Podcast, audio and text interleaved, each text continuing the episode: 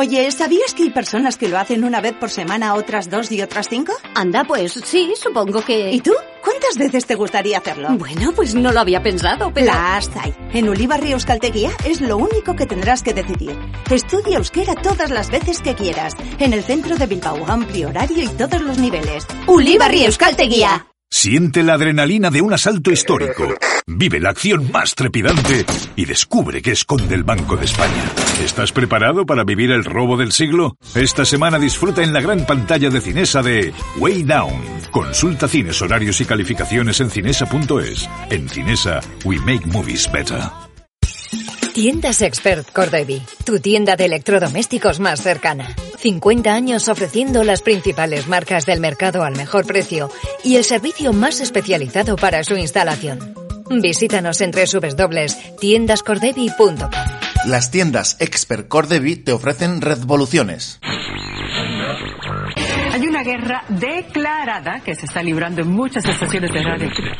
La tecnología ha sido la detonadora de muchos de los cambios que han sucedido, que vivimos actualmente y que están por venir. Un público y un negocio multimillonario que mueve masas. La tecnología no solo ha cambiado la difusión de la música, sino también cómo se produce. Para nadie es un secreto que la industria discográfica atraviesa por uno de los peores momentos de su historia. Revolution. Five, four, three, two, one, zero, ignition. Bienvenidos a todos y a todas a la edición 407 de Revoluciones. Revoluciones,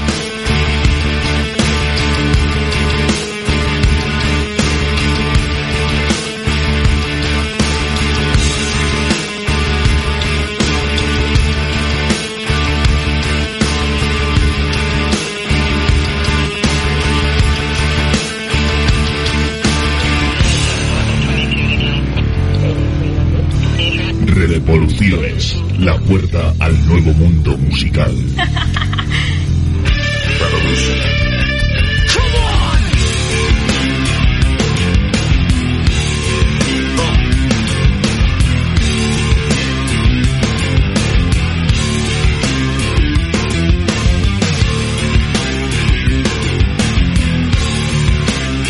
En nuestro Trending Music de hoy nos visita desde Guernica Gorka Echeverría, cantante y guitarrista de Super Cremalleras, que nos presenta su disco debut, Aviones con Vértigo, que ya está dando mucho que hablar con un reciente directo en Madrid. Seguimos hablando de directos en esta ocasión con Santi San Romar, en el que nos aclara en su mochila musical lo complicado que es organizarlos. Y más directos con Jonas Torquiza del Lectrart, que organizan en Guecho hoy el Festival de Artes Digitales, hoy sábado, Ardi Fest, un interesantísimo trabajo multidisciplinar de artistas visuales y sonoros que os recomendamos desde Revoluciones. Comienza Revoluciones y estáis invitados e invitadas.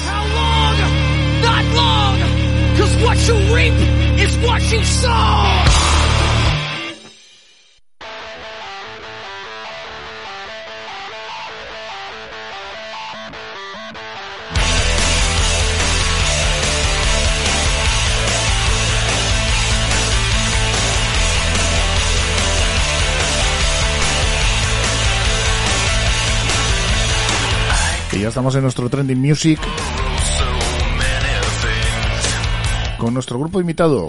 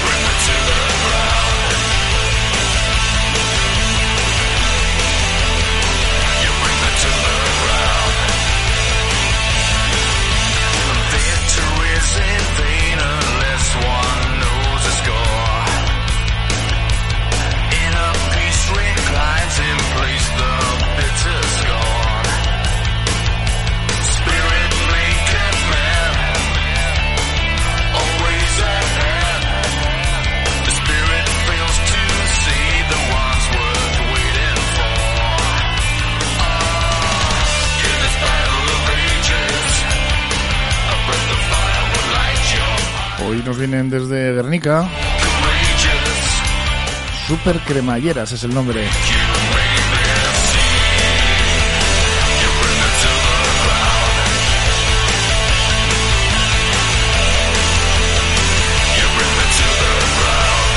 Ahora vais a escuchar porque es una música que la verdad es que entra muy bien. Ya disponible en todas las plataformas digitales este disco Aviones con Vértigo. Mal asunto, ¿eh? Aviones con Vértigo, pues es lo que nos cuenta este disco. Que tiene unos temas muy potentes. Este grupo que Hoy viene representado por su cantante y guitarrista Gorka Echeverría. Hola, ¿cómo estás?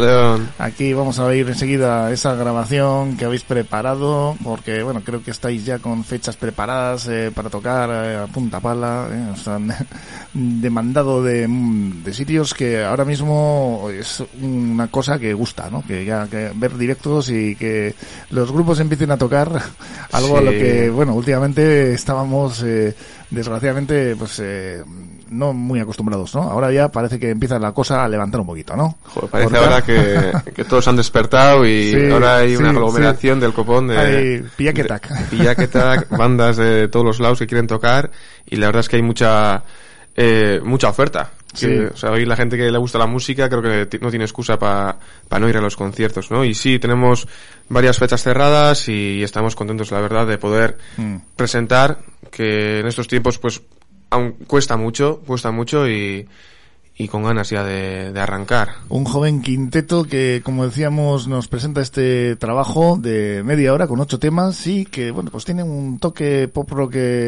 estatal, vamos a decir así, ¿no? Como lo definís vosotros también en vuestra bio de, de la época un poquito ya de hace un par de décadas, ¿no? Más o menos, en melodías muy pegadizas y la verdad es que, bueno, bastante vacilonas las letras, bastante nos gusta el humor, ¿no? Sí, nos gusta un poco que sea, todas las canciones, casi todas las canciones hablan de, de amor, que es lo más fácil. Siempre decimos que no son autobiográficas, las solemos inventar, pero nos gusta siempre no hablar del amor desde un punto de vista del clásico, el, el, tópico, ¿no? Un poco el toque rebelde y el toque picante, pues nos gusta que esté ahí un poco presente.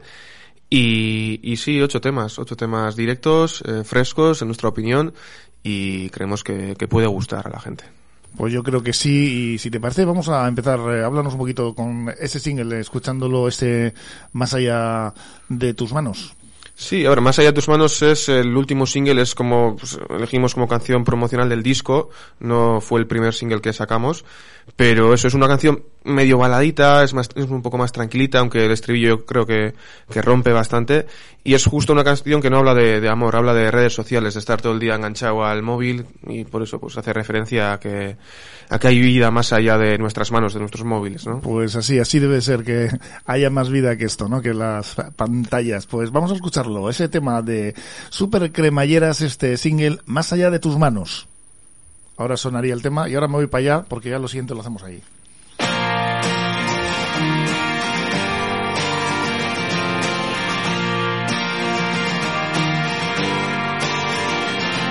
Hace tiempo que estoy mezclado entre la gente, no me siento normal, ni uno más, soy diferente. Déjalo así, no quiero cambiarlo todo de repente. Nadar contra el mar no es nadar contra corriente. Nada, nada, nada, nada es fácil. Nos vamos a ahogar. Si prefieres, bailamos bajo esta ciudad. Mueren los gatos,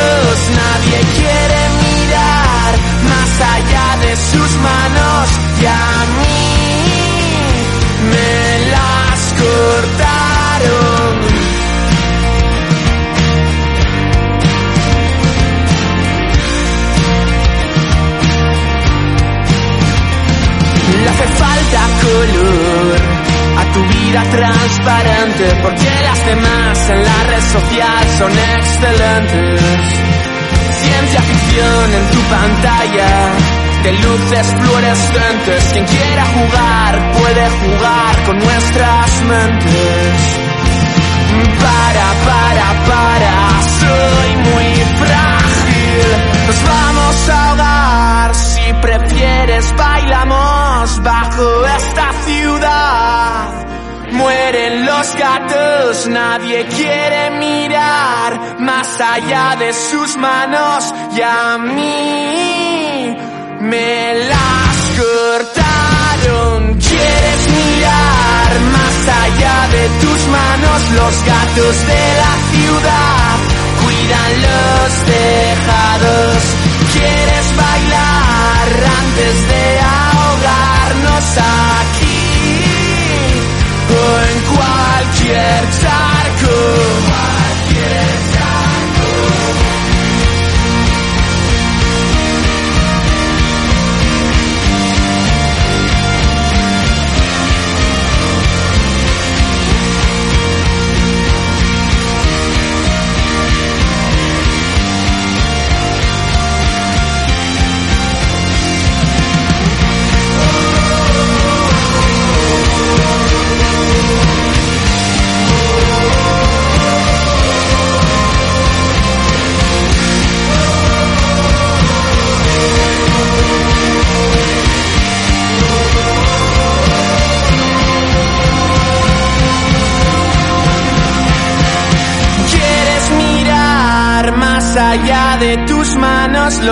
de la ciudad cuidan los tejados.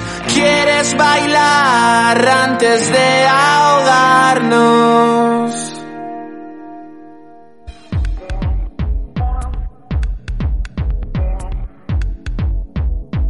Nos vamos ahora con la entrevista. Estamos con John Astorquiza de Electrart, que nos trae pues un festival, la verdad, muy interesante que se va a celebrar hoy sábado. ¿En dónde? Pues en Guecho y estamos hablando ni más ni menos que de Ardi Fest. Es, este es un festival, vamos, eh, maravilloso, ¿eh? os lo recomendamos muchísimo. De artes digitales. Eh, ¿Cómo estás, John? Cuéntanoslo tú mejor, ¿eh? ¿Qué dice, Joseba? ¿Cómo Oye, estás? Que, bueno, pues eh, la verdad estamos oyendo aquí de fondo algo, por ejemplo, de este artista, uno de los que va a estar eh, en este mm, festival. Estamos eh, concretamente hablando de uno Sí, bueno, los- es una de las piezas de Telúrica. De Telúrica. Sí, eso es, que es uno de los, de los artistas musicales y visuales. Estamos escuchando, pero la realidad es que se trata de, de seis sesiones súper inspiradoras, ¿no? En las que se mezclan diferentes procesos eh, audiovisuales, ¿no? De, de- de visuales de arte digital en tiempo real y de, y de música en directo, ¿no? Un poquito para, para impactar de forma más, más emocional, ¿no? En, en el espectáculo.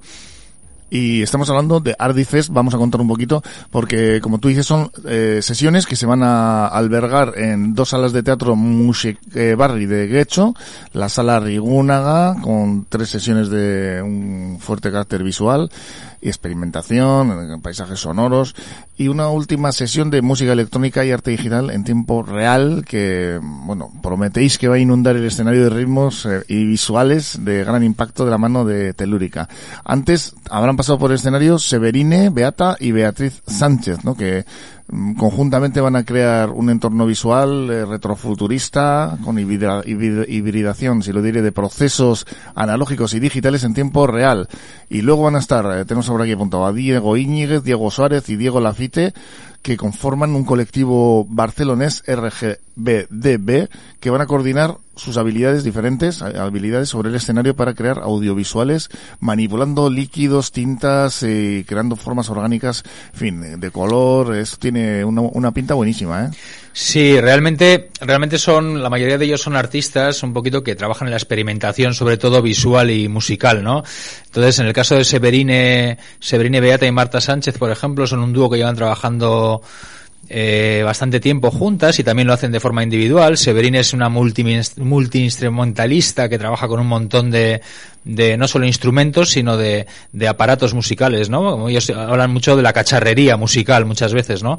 Y Beatriz es, es una, es, es una humorista, perfumera, eh, videoartista que, que está exponiendo a, a nivel nacional en, una gran cantidad de espacios y museos y de alguna forma trabajan el concepto de live cinema en el que en el que crean crean pues su, su propio imaginario visual y musical en tiempo real no de forma bastante improvisada no en Ajá. este caso luego el colectivo Los los que son los que yo llamo Diego al cubo no porque son Diego Íñiguez Diego Lafitte y Diego Suárez que, que están acostumbrados a subir a escenarios como el, el Mira Festival, el Sonar en Barcelona, etcétera, etcétera, ¿no? Sí, eh, festivales muy importantes de, de música electrónica, más bien. ¿no? Sí, sí, lo que pasa es que la, la música electrónica en muchos casos está también derivando en, en trabajos experimentales que tienen muchas veces eh, eh, relación con el ambient, ¿no? En alguna forma, ¿no? Lo que pasa es que si los ritmos acaban siendo un poco electrónicos, no sin esa potencia, digamos, eh, musical que, que quizás Telúrica sí va a tratar,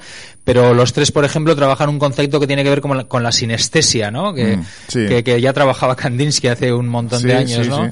En la que uno de ellos crea, va, va generando patrones que graba con una cámara en directo, eh, a eso le genera sonido de forma automática. Otro artista eh, va creando también patrones visuales con líquidos. Mm. A su vez va creando música, en- o sea, perdona, sonidos, no música, digamos, en tiempo real. Y un tercer Diego es el que va cogiendo esos dos canales de audio de uno de- y, y realmente crea música con ellos, ¿no? Lo hace más comprensible sonoramente, ¿no? Sí, sí. Todos son procesos un poquito, pues lo que hablábamos en tiempo real, ¿no? Y seguimos en el Teatro Música Barri de Guecho, en la sala Areta, eh, que va a coger las sesiones eh, musicales puramente, ¿no? Y va a estar aquí la representante de España en los mundiales de DJ y Scratch, Yanira Gioli, no sé si lo he pronunciado bien, Chess, Sí, más sí, como di- Chess. Chess. Yo creo que Chess es más fácil y más conocido. En. Barcelona, ofreciendo, ofreciendo ritmos imposibles con tablims, scratches, eh, mezclados con ritmos de baile, con platos, ¿no? Ahí con los Pioneer. Y bueno, pues para también eh, disfrutar un poco de, de esta DJ en- de origen ecuatoriano-guineano. ¿eh? Sí, eso es, que está afincada en Barcelona también, trabaja mucho en la sala Apolo en Barcelona, tocando prácticamente todas las semanas allí, y de alguna forma estas sesiones sí que es cierto que en su momento las habíamos planteado eh, en un formato diferente, pero que de alguna forma la, pues bueno, las limitaciones que venimos arrastrando, ¿no? En el, en el- con la pandemia nos obliga a trabajarlas, pues de, o a programarlas en, en una sala paralela a Musique Barri, ¿no? Pero sí que es cierto de tal forma que, que los asistentes puedan disfrutar de las seis, de la- absolutamente de todas, de todas y cada una de las seis sesiones, ¿no? Un poco balanceadas en cada una de las salas de forma consecutiva, ¿no? Además, eh, aparece aquí una opción eh, importante, interesante, como es la compositora musical eh, Lina Lab, que no solo está en el escenario, sino que además extiende su música como una investigación, ¿no? Parte de colectivos como Top Lab de Barcelona explorando el live coding o familiar de It Yourself, de Do It Yourself, ¿no? Sí, eso es. Y elaborando su arte con aparatos sonoros electrónicos, ¿no?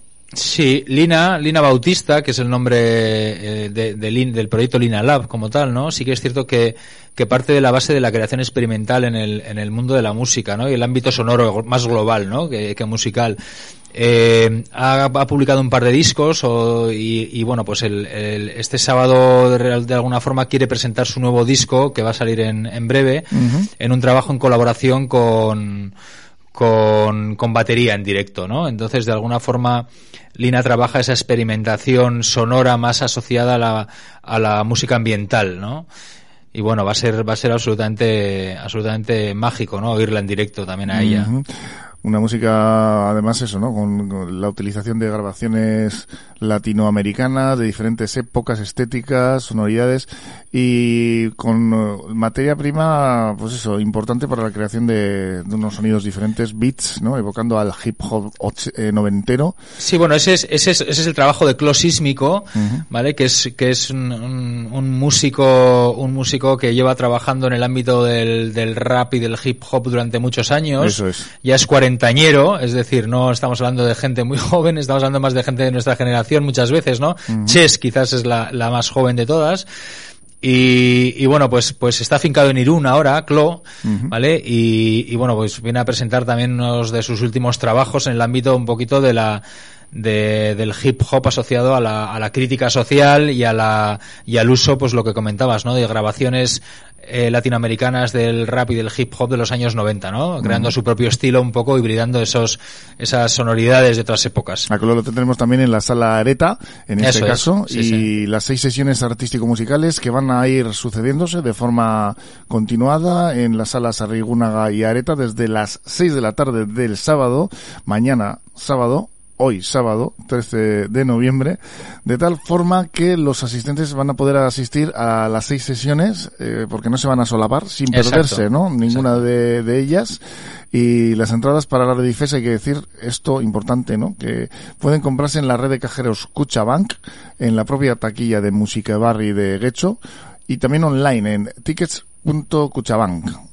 Eso es, sí, sí. Las, las entradas se pueden comprar en esas tres plataformas, online rápidamente en la red, en, en tickets online, tickets de Cuchabank, en la red de cajeros de Cuchabank y en el propio, en la propia taquilla Música Barri, ¿no? Y es importante también que dado el formato, un poquito obligados por estas restricciones de, digamos, de, de, de, de programación, ¿no? Lo que sí, sí haremos es un descanso de 50 minutos para que la gente pueda salir a tomar sus cañas, sus pinchos en la Plaza San Nicolás, ¿no? Que hay un montón de bares Hombre, ahí en, en. Algorta, hay un ambientazo tremendo y para poder continuar con las últimas sesiones, ¿no? Y lo que decimos sobre todo para acabar ya las, el último tramo. Y coger aire.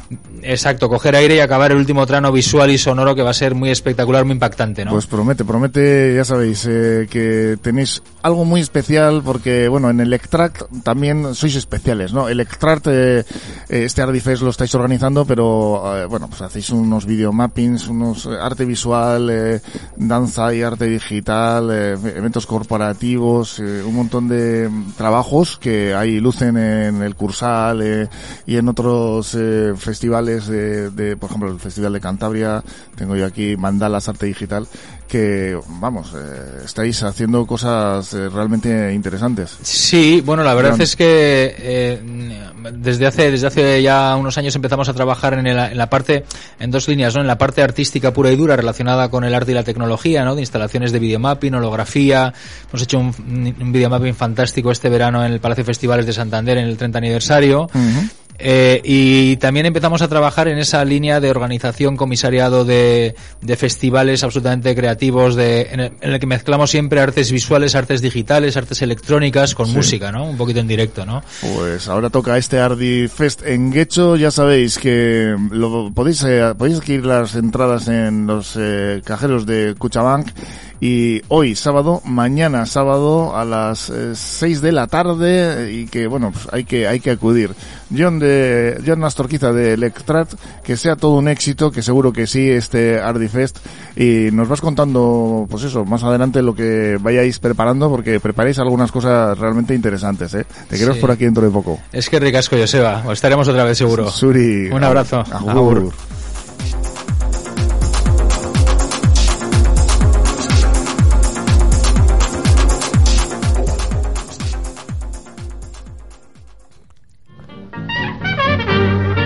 Hola Joseba, ¿qué tal? ¿Cómo estás? Aquí te traigo de nuevo la mochila musical. Hola Santi, ¿qué hay? ¿Qué nos traes en tu repleta mochila esta semana? Pues mira, hoy vamos a hablar sobre los festivales de música, sobre lo que hay detrás de un festival musical, esos a los que pues casi todos seguramente habremos asistido o mucha gente de tus oyentes habrán asistido en alguna ocasión, ¿no? Vamos a hablar un poco de lo que supone, de lo que supone la organización de un gran evento como es pues es un festival de música, pues como el BBK Live, por ejemplo, pues dos o tres días de bandas super guapas en un mismo recinto para miles de seres humanos sedientos de música.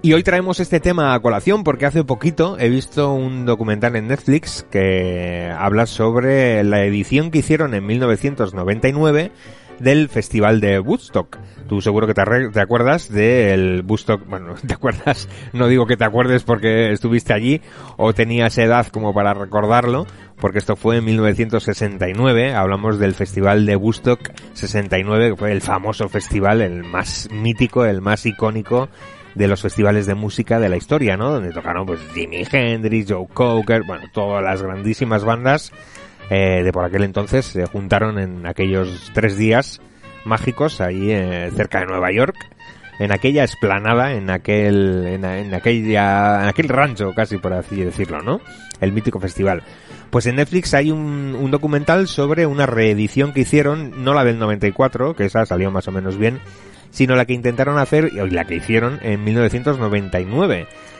un auténtico desastre organizativo. O sea, si quieres buscar un ejemplo para no hacer un festival así, eh, mírate este, este documental para que veas qué es lo que no hay que hacer a la hora de organizar un grandísimo festival como era pues una reedición del Bustock del 69, ¿no?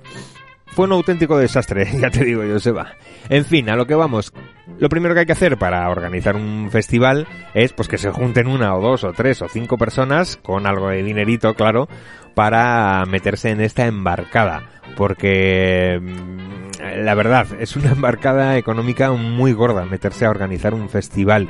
Y el riesgo que corren los organizadores de ese festival, de ese evento, pues bueno, desde fuera podemos verlo como, joder, es que nos cobran luego una cerveza a 4 euros y se están forrando. Bueno, se están forrando, no se forran tanto. Ya veremos hoy cómo no se van a forrar tanto eh, los organizadores del festival. Al contrario, normalmente, hombre, si es un muy, muy grande el festival, pues sí que pueden sacar algo de dinerillo. Pero normalmente los festivales pequeños cuesta muchísimo sacarlos adelante y eso de que te vas a forrar eh, haciendo un festival relativamente pequeño pues está lejos de la realidad. Pero a lo que vamos.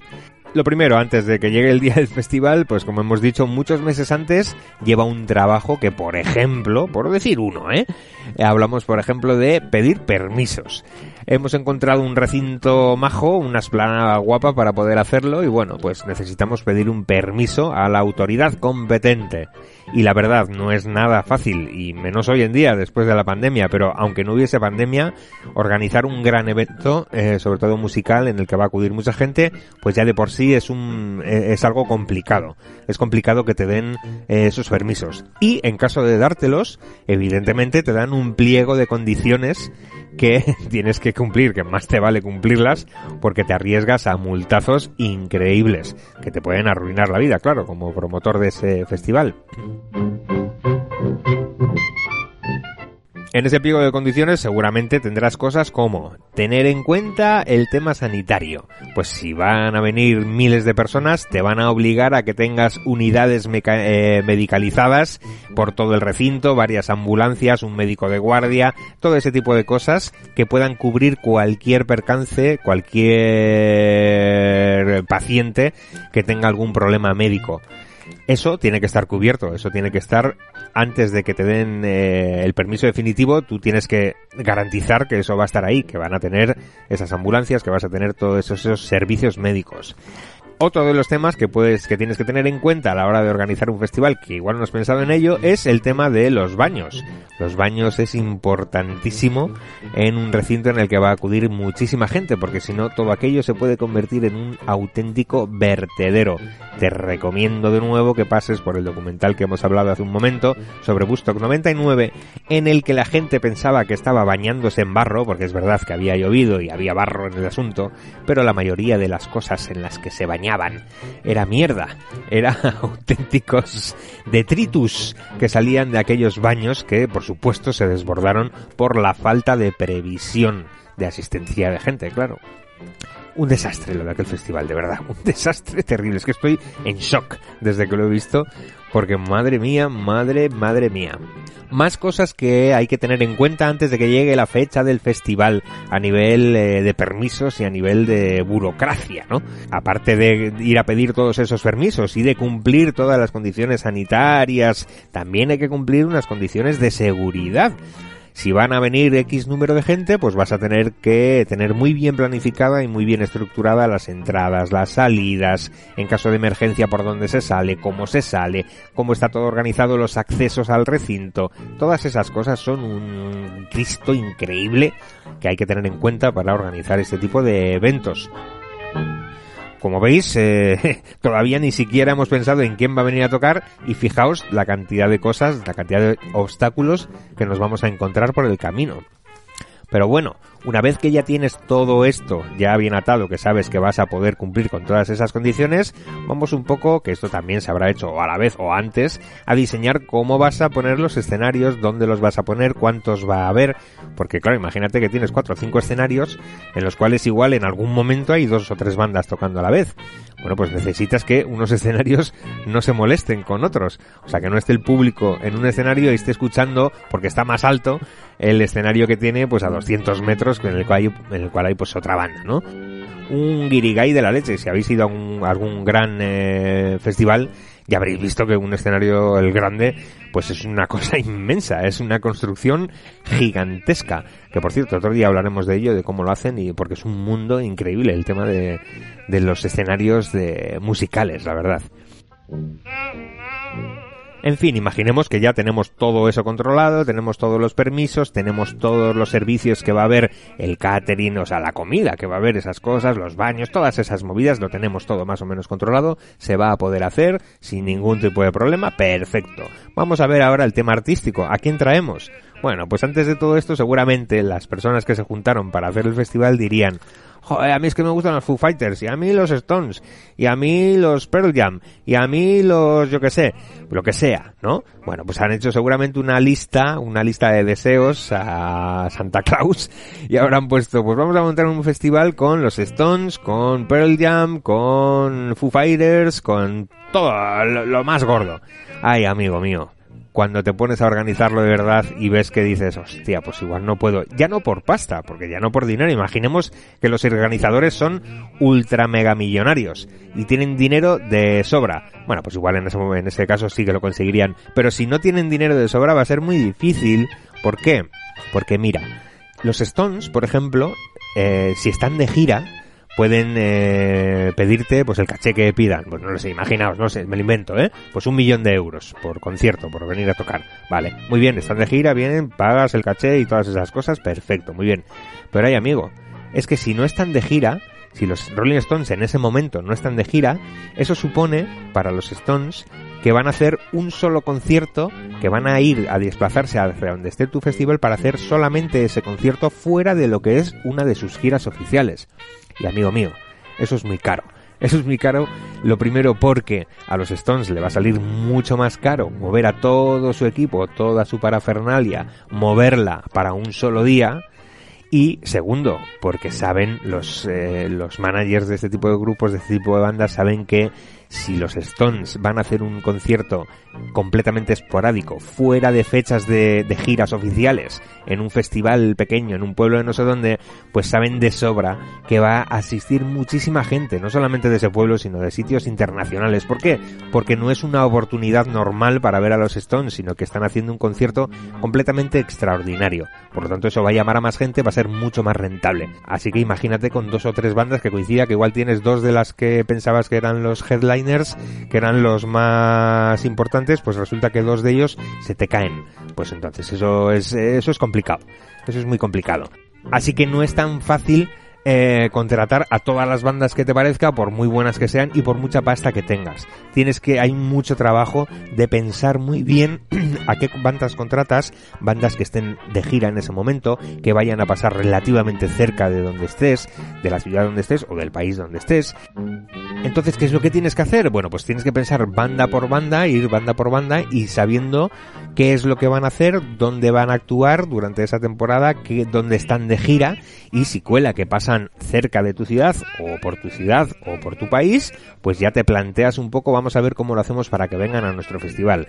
Así que nada, para los oyentes de Revoluciones que vayáis próximamente a alguno de los festivales, que ya empezamos otra vez a volver a, la rutina de los festivales, a la maravillosa rutina de que existan festivales en verano, bueno, pues para la próxima vez que vayáis a uno, que sepáis que detrás de todo lo que os vais a encontrar allí, hay unas cabezas pensantes, hay un montón de gente, un equipazo enorme de gente trabajando desde hace no semanas, sino bastantes meses atrás para que tú pases uno o dos o tres o cinco días de desenfreno y de goce total entre música, sobre todo de las bandas que más te gustan, a un precio relativamente razonable, la verdad. Pues la próxima semana te esperamos aquí de nuevo, Santi. Muy bien, Joseba. Nos vemos la semana que viene. Adiós.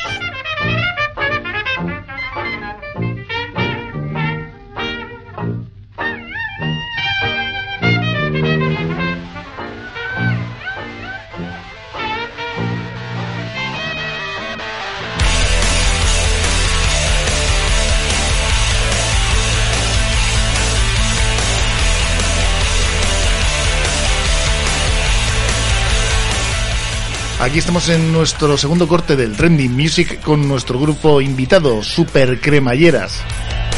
Hemos oído ya un tema de este disco, Aviones con Vértigo. Oye, Gorka, estamos aquí con el cantante y guitarrista del grupo, vaya, vaya nombre, ¿no? Aviones con Vértigo, ahí ese, ese humor vuestro. ¿eh? Sí, eh, esto viene de una frase que me dijo mi hermano, que me dijo una vez, eres más tonto que un pájaro con vértigo, y me, me moló la idea. Y aparte creo que detrás de ese concepto existe pues un poco de inocencia, un poco de, eh, de eso, ¿no? Creo que vamos a despegar, queremos empezar y mantener un poco esa inocencia de esa, sí, ser inocente, ser eh, novatos en esto, pues yo creo que está guay, está Sí, guay. porque precisamente es eh, vuestro álbum de debut, pero bueno, se puede decir que realmente es vuestro debut, ¿no? Porque tenéis eh, detrás alguna, eh, en fin, una cierta trayectoria, ¿no? Pero este es un disco que, bueno, ¿cómo, cómo surge? Sí, a ver, muchas bandas, por ejemplo, dicen, no, la banda se surgió hace 15 años. Sí. En nuestro caso también es al parecido, o sea, eh, Dani, Una y yo, pues somos amigos desde pequeñitos y Mm. queríamos hacer banda, pues desde que teníamos 12 años. Pero, claro, no vale decir, eh, empezamos en 2005 y luego sacar el primer disco en 2021, ¿no? Mm. Entonces, eh, hace un par de añitos sacamos un EP con tres temitas y, y ahora por fin pues ya hemos sacado un trabajo muy currado, muy trabajado y muy mimado para, para la gente. Y antes hablábamos, eh, bueno, luego volveremos sobre las fechas de los conciertos, que es un, sois un grupo que apela al humor, eh, que es un pop mm, cercano a los eh, poperos del 2000, vamos a decir, eh, castellano también, ¿no?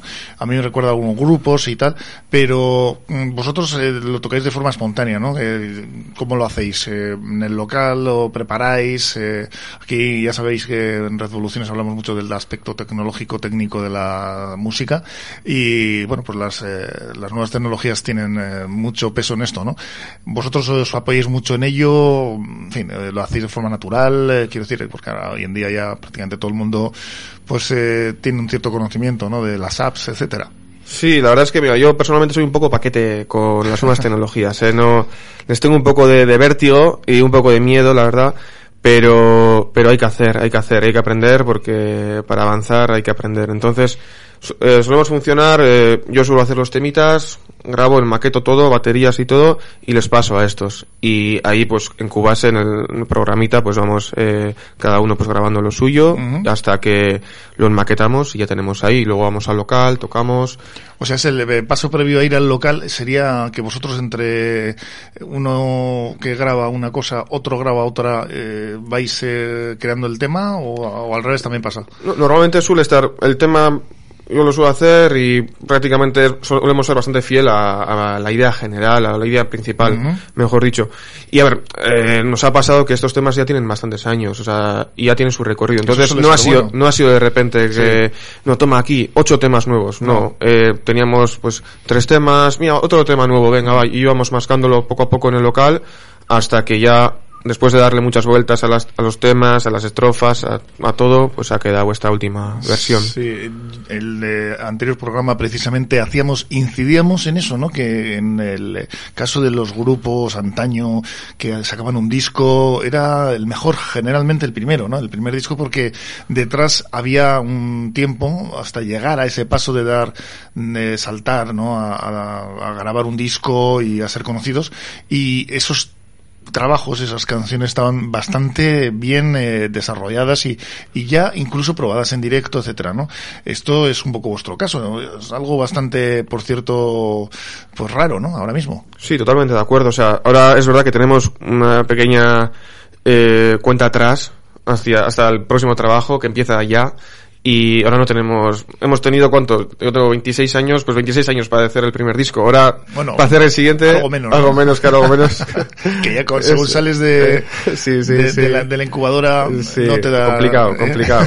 Pero es verdad, hasta ahora he tenido mucho tiempo para preparar canciones, para hacerlas y todo eso, y ahora pues nos toca un poco ponernos las pilas, trabajar mucho. Tenemos la suerte, pues, eh, que eso, estos temas son bastante viejitos y ya no nos hemos, a ver, mm, los amamos mogollón, pero ya estamos pensando en algo nuevo. Entonces, Claro. Sí, porque eh, ya de alguna manera te acabas cansando, ¿no? De, de- de tocar los mismos temas.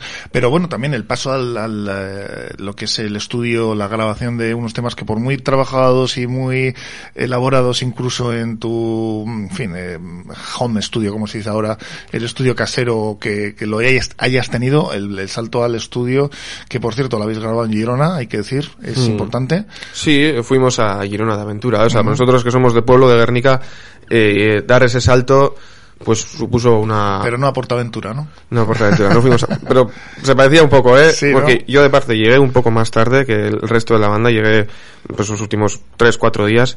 Estuvimos una semana entera. Y cuando llegué, jo, vi, vi el panorama que estaba... O sea, teníamos una casa alquilada y el panorama que había ahí, con no sé, no sé cuántos kebabs, eh, pizza en el suelo, que yo parecía Sí. Mega Wendy. Sí, sí, sí. Y ahí es cuando decía yo, ¿no? Que das el salto de esos eh, temas tan queridos y tan escuchados y tan incluso, pues vamos a decir, eh, ya probados, ¿no? En directos, en conciertos.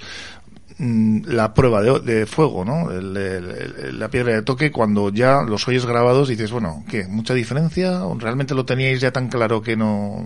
Sí, en cuanto a la producción, yo creo que hemos sido bastante fieles a, a la maquetación y, y lo que tú comentabas, o sea, tuvimos siete días para grabar, o seis días, perdón, seis días para grabar, pues, siete temas, que uno no es de, de Santi, uno no está grabado en Girona, lo grabamos hace ya tres años con, con Pitu, en los estudios Musicón, que están en Munguía. Ujú. Entonces, eh, eso, llevamos los temas muy, muy trillados, muy mascados para llegar ahí y, y tita ser muy, muy efectivos.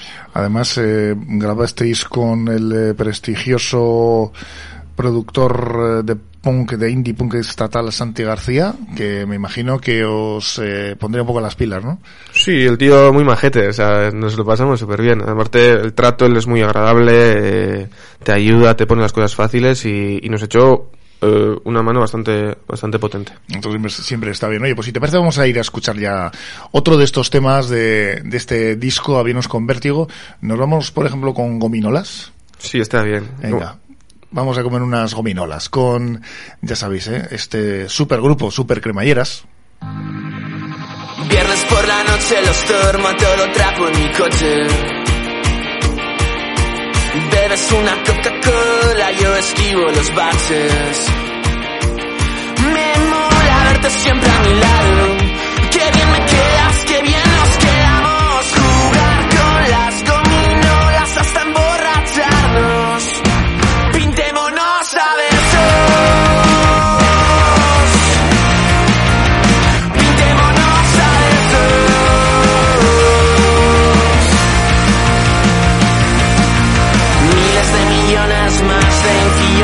ilusionar.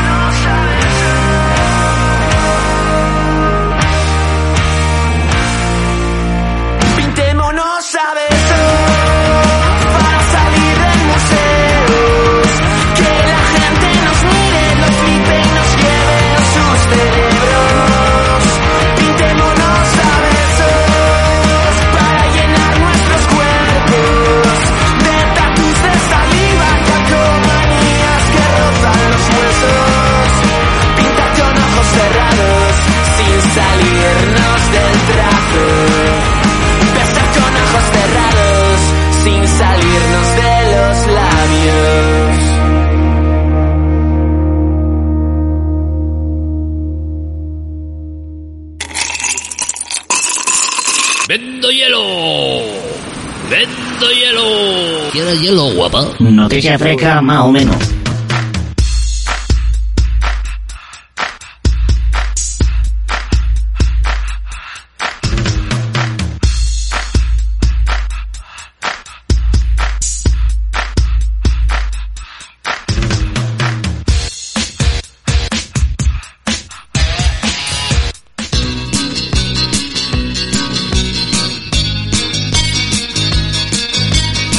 Recibimos en nuestro vendo hielo,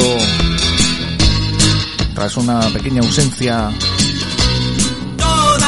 a Blas Borrue. Hola, ¿cómo estás? Pues muy bien, como siempre, encantada de estar aquí otra vez. Oye, y ahora estamos oyendo aquí los zombies con este Groenlandia. Un tema, digo, bueno, vamos a buscarle aquí a, a Olacho un tema simpático. Y no nos vamos a Groenlandia, nos vamos a hablar de los de siempre, nos vamos casi casi a Suecia, ¿a dónde? Pues a, a Spotify. Hablamos de Spotify. Sí, sí, esta vez vamos a hablar de Spotify. El servicio de streaming líder del mercado ha superado al gigante tecnológico Apple para convertirse en el principal proveedor de podcast en los Estados Unidos.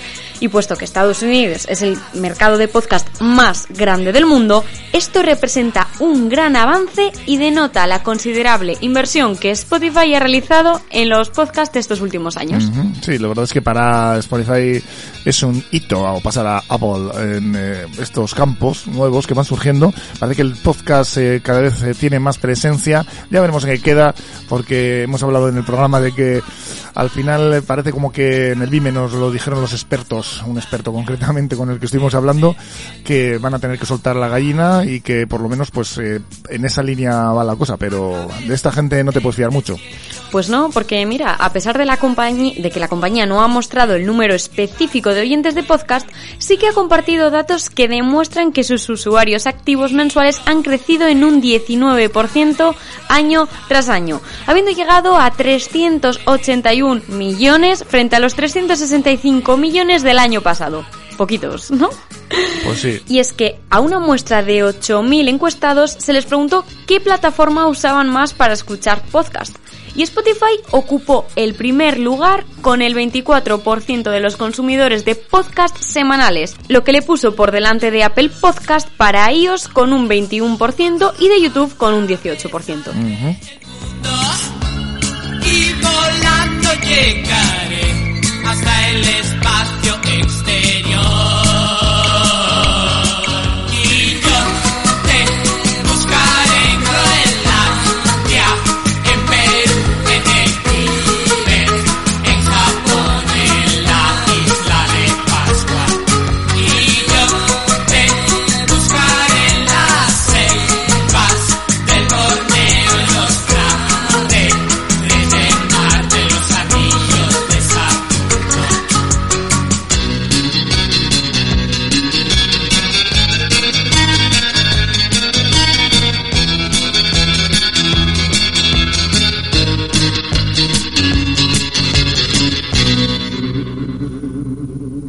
y noticias que no nos gusta dar porque la verdad es que es bastante desagradable pero eh, en este caso hay que hay que dar esta noticia. Olatz eh, estamos hablando de muertes en un concierto en directo y no de, precisamente de pocas Sí, así es.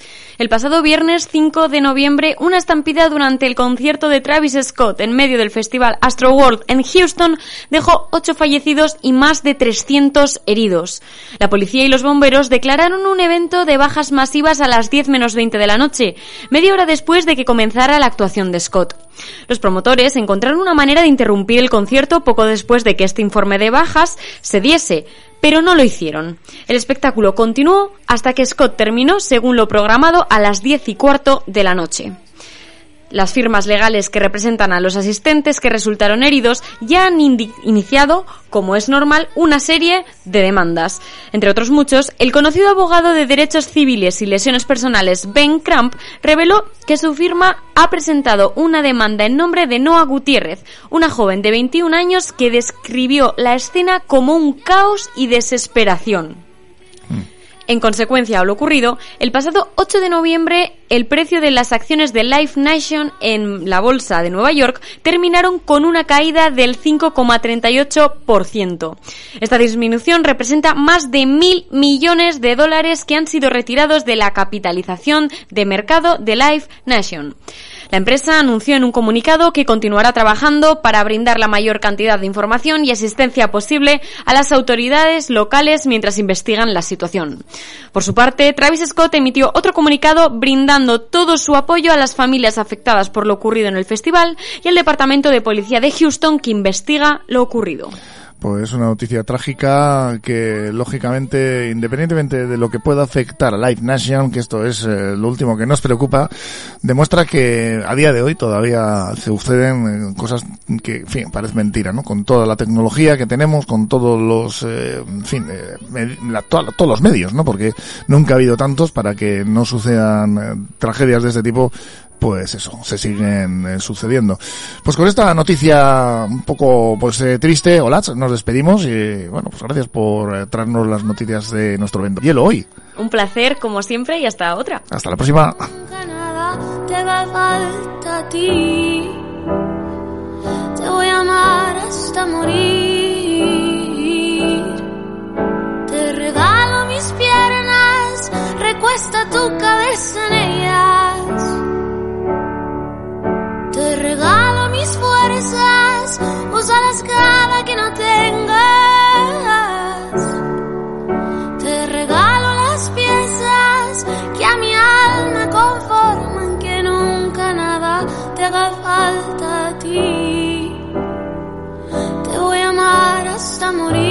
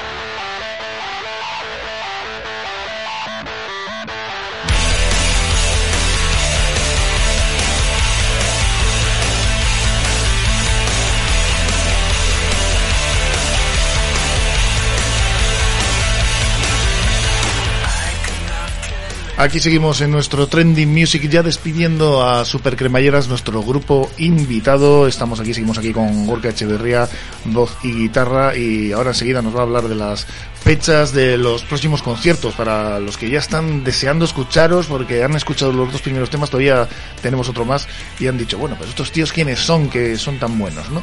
Oye, Gorka, eh, cuéntanos, porque nos queda un- uno de los eh, pilares de las bandas a nivel tecnológico. ¿Cómo lleváis el tema de la difusión, de la promoción del grupo? Jo, pues hemos tenido mucha suerte. Yo creo que eh, eso, como banda hemos tocado varias puertas de, radios y siempre nos han dicho que sí. Y, y bien, redes sociales pues hay que estar, hay que estar. Hoy en día si no estás ahí no estás... Es una batalla, ninguna. ¿eh? Es una batalla y es complicado. Di- diaria, además. Es muy complicado y Mm. tienes que crear ahí, pues tienes que subir fotos, tienes que aparecer guapo, eh, tienes que hacerlo todo bien. Hoy, Bueno, hoy en día con solo... Los que somos guapos no nos hace falta tampoco. Pero es verdad, hoy en día, joder, tienes que hacer buenos vídeos, eh, buen, buena portada, buenas Yo- fotos. Yo lo poco que he visto vuestro está muy bien, ¿eh? Y, y salís muy bien. ¿eh? Gracias, gracias. Además habéis metido, ahora no sé cómo se llama, eh, si es un teaser en el Spotify concretamente, no es por hacerle publicidad a los suecos, pero sale vuestra canción y en gominolas concretamente gominolas por encima, ¿no? Eso es. Que son unos segundos. ¿no? Eso es, en bucle, se en repite bucle, rato, y sí. pero bueno, es una forma también de, de adornar la canción, ¿no? Sí, aparte yo creo que hoy, al ser nuevos también en todo esto, pues la gente necesita referencias. O sea, la música puede ser ya una referencia, pero que nos vean un poco las caras y que vean un poco la estética de la banda, yo Mm. creo que, que ayuda a que a identificar, Mm, ¿no? En, en este sentido, ¿consideras que es eh, muy importante la imagen de un grupo? Yo creo que sí, yo creo que sí. Eh, Es yo mensaje antes, también, el visual, ¿verdad? Sí, yo creo que sí es. A ver, para mí lo mejor de la banda son las canciones, ¿eh? O sea, no son ni nuestros, eh, nuestros, no sé, outfits cuerpos ni, serranos. ni cuerpos serranos. Yo creo que lo, que lo bueno que tenemos son las canciones, sin ninguna duda. Pero es verdad que hay que intentar cuidar todo lo, el, el paquete, ¿no? El envoltorio, el papel de regalo, eh, hoy en día es súper necesario, eh, pues tenerlo en cuenta, tenerlo en cuenta. Hacemos lo que, lo que podemos. lo Una, que pre- una pregunta capciosa que seguro que os hace todo el mundo, no voy a pecar aquí de original precisamente. De Guernica, ¿y cómo cantáis en castellano y no en euskera? Pues. ¿A que sí? Sí, sí, es. A ver, no sé, no sé, Además, no sé por dónde. Sí, yo, o sea, nosotros en el local y yo, pues con la gente hablo en euskera todo el rato, todo el rato. Y. Pero ha salido así, sin más. ha salido así, no sé por qué hemos escuchado más que canciones en, en castellano, que tampoco creo que sea verdad. Eh, creo que las rimas ya las tenemos un poco dominadas, eso sí es verdad. Y, y sí, la verdad es que es una deuda que tengo con, conmigo mismo y, y habrá, pero también tenemos claro que este proyecto está encaminado en esta dirección. Tenemos claro que Super Cremalleras no tiene sentido cantado en euskera y si hay que hacer una banda en euskera se hará, pero, Hmm. pero aquí tenemos claro que Aquí, queremos hacer en castellano. Super cremalleras en castellano es lo que estáis escuchando y con lo que nos vamos a despedir. No sin antes recordar, bueno, recordar, eh, subrayar para que apunten los eh, oyentes en rojo esas fechas de los conciertos. Eh, Gorka, ¿dónde tenemos que ir para veros en directo? Pues tenemos el viernes 19 de noviembre en, en Amorebieta, en Sornocha. Es casi, casi casa. Bueno, Julen, el bajista, es de Sornocha. Ah. Aparte trabajamos muchos en, en Sornocha y es el pueblo de al lado.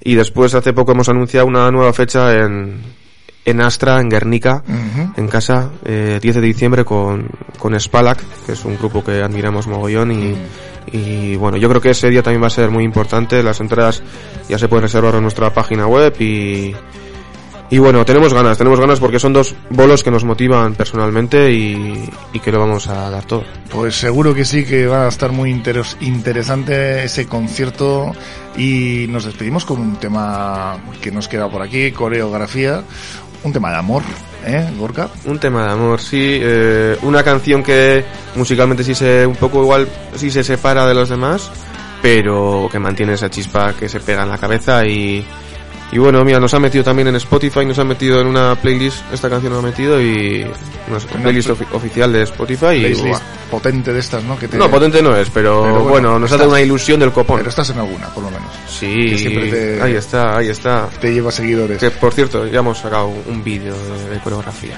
Ya Ah, estará disponible. Bueno, mira, pues importante, el vídeo que lo pueden ver en las redes sociales, en ¿no? YouTube y que es eh, un vídeo que hicimos que grabamos en Madrid el otro día que se petó la sala y, y guay. Mira, mira, eh, no te lo he preguntado porque habéis tocado efectivamente en la sala Vesta de Madrid este pasado 6 de noviembre y a tope, ¿verdad? A tope, pero algo que o sea, Os ha sorprendido, ¿no? Sor- sorprendido, pero mm, yo ya he tocado en otras bandas, hemos tocado en varias bandas, tenemos ya una pequeña trayectoria, pero jo, para mí ha sido lo, lo mejor, la mejor noche musical, vamos a llamarlo, de, de nuestras vidas y creo que hablo en nombre de todos. Pues a ver si es el principio de algo muy grande, que seguro que sí. Gorka, saludamos también a Dani Gorka, a, a las otros dos guitarras, eh, Julen, eh, bajo y coros, y a Unai, eh, batería.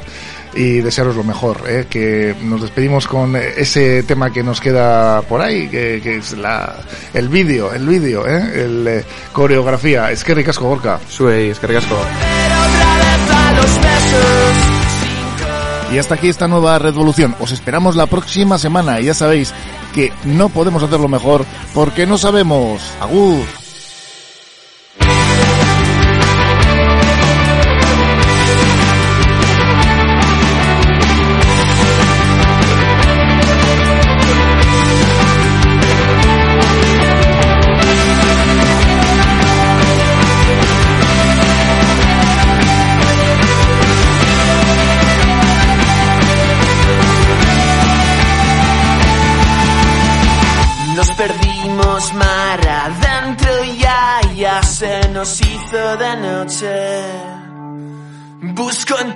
un guiño que me haga caer de nuevo en tus labios que me digan que todo está bien, que todo ha sido falso y volver otra vez a los besos sin coreografía, esos besos que no eran perfectos, que tan solo eran nuestros.